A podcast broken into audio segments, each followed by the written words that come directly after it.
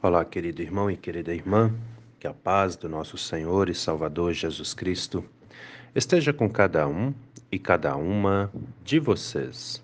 Amém? Hoje é sábado, dia 21 de maio. E antes da nossa reflexão, quero lembrá-los, né, que esse final de semana não temos atividade em nenhuma das nossas comunidades devido à Assembleia Sinodal. Amém?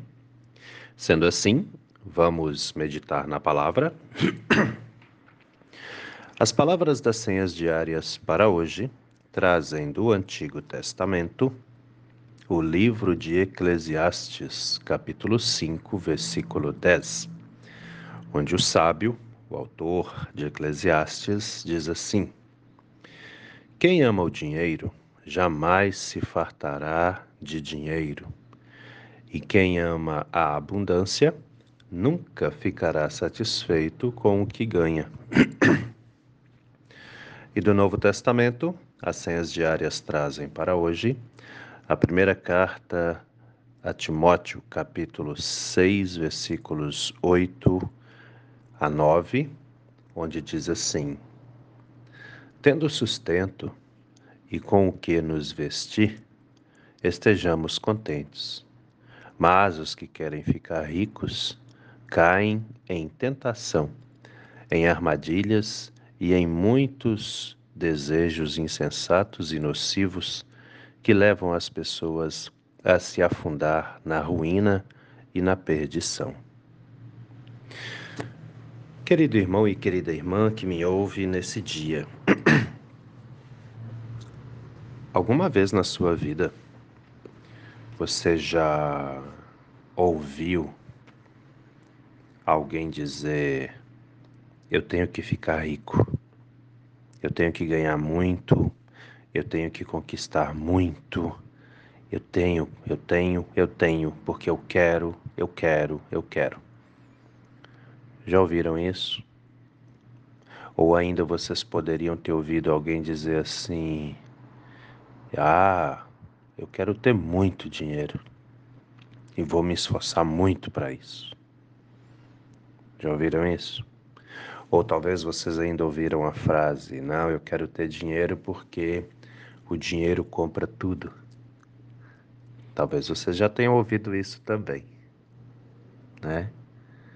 Uh, a verdade é que o mundo está cheio de gente que tem muito dinheiro e que querem ter cada vez mais, que se esforçam loucamente para que continuem tendo cada vez mais. E tem muita gente também, muita, muita mesmo, que não tem dinheiro, mas se esforçam muito para ter, né? E tem também aqueles que não têm e que não se preocupam tanto assim com essa questão e tem também aqueles casos mais raros de quem tem muito, mas não se preocupa com isso. Porque, por que, que eu digo raro? Porque são pessoas que não são gananciosas, apesar de ter muito. São poucas, mas tem. Mas tem também, né? A questão, queridos irmãos e irmãs que me ouvem, é que desde que começou a história da humanidade, muitos seres humanos lutam arduamente para ter poder. E ao longo da história da humanidade, é, o dinheiro se tornou uma fonte grandiosa de poder. E por isso também muitas pessoas querem, muitas pessoas lutam com todas as suas forças para ter. Quanto mais, melhor. Assim pensam muitos, né? Ah, só que tudo isso também traz uma consequência, porque muitas vezes essas pessoas que querem muito acabam passando em cima das outras pessoas para conseguirem o que querem. E acabam magoando pessoas e acabam destruindo relações boas, tudo por conta do dinheiro. tudo porque quer ter poder, quer poder comprar, quer poder ir, quer poder voltar, quer poder fazer, né? O que se percebe com tudo isso é que acaba tendo uma inversão grandiosa de valores aqui, onde aquilo que realmente não é o mais importante toma o lugar de todo o resto. E está aí no, no mais alto pensamento, ou o primeiro, se torna o primeiro da lista de muitos pensamentos das pessoas que são é, famintas pelo dinheiro. O que muitas pessoas não percebem é que quem gosta muito do dinheiro, quem ama muito o poder, nunca está satisfeito. Cada vez que tem mais, vai querer ter mais ainda. Não, não, não, não se satisfaz, né? E sempre naquela loucura, eu tenho que ter, eu tenho que juntar, eu tenho, eu tenho, eu tenho.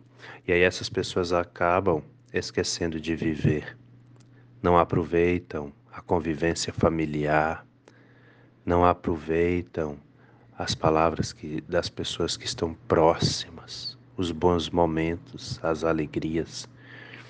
Vive ali por conta disso e não olham que estão rodeadas de pessoas que, inclusive, as ama, mas elas não percebem. Quantos pais, quantas histórias de pais, de família, e fiquem atentos nisso que eu vou falar, porque talvez esse é um problema até que alguém que me ouve aí esteja enfrentando.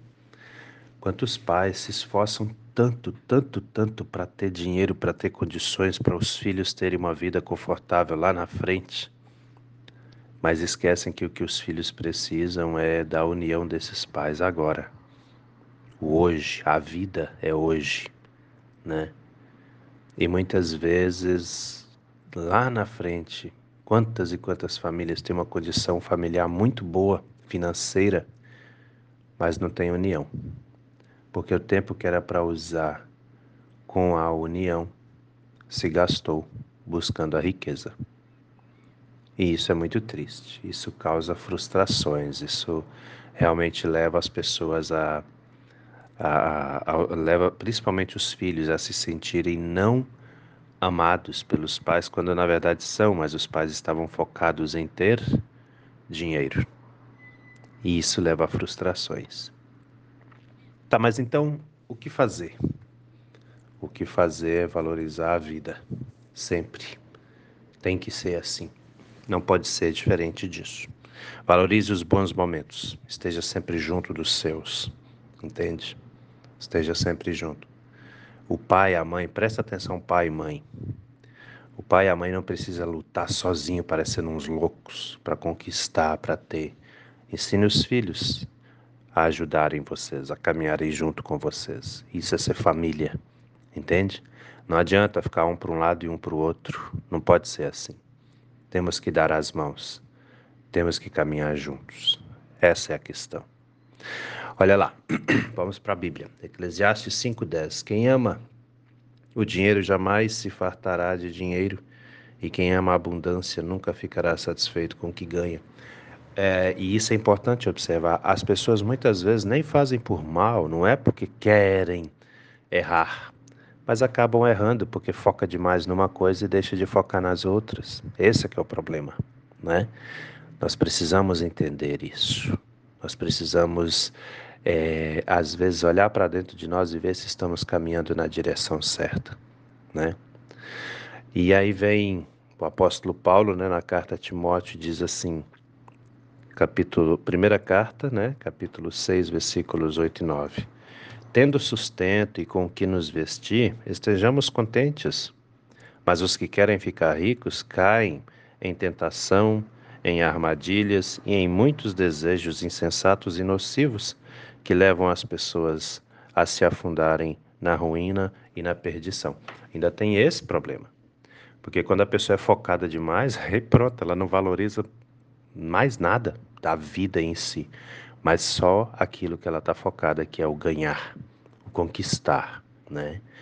E a própria história da humanidade, os exemplos de vida, os exemplos de família que muitas vezes temos, tem provado que esse não é o melhor caminho. Então, queridos, vamos nos unir. Atenção, famílias, né? Sentem, conversem, acertem aquilo que está meio torto, que está meio errado entre vocês. Valorizem a convivência.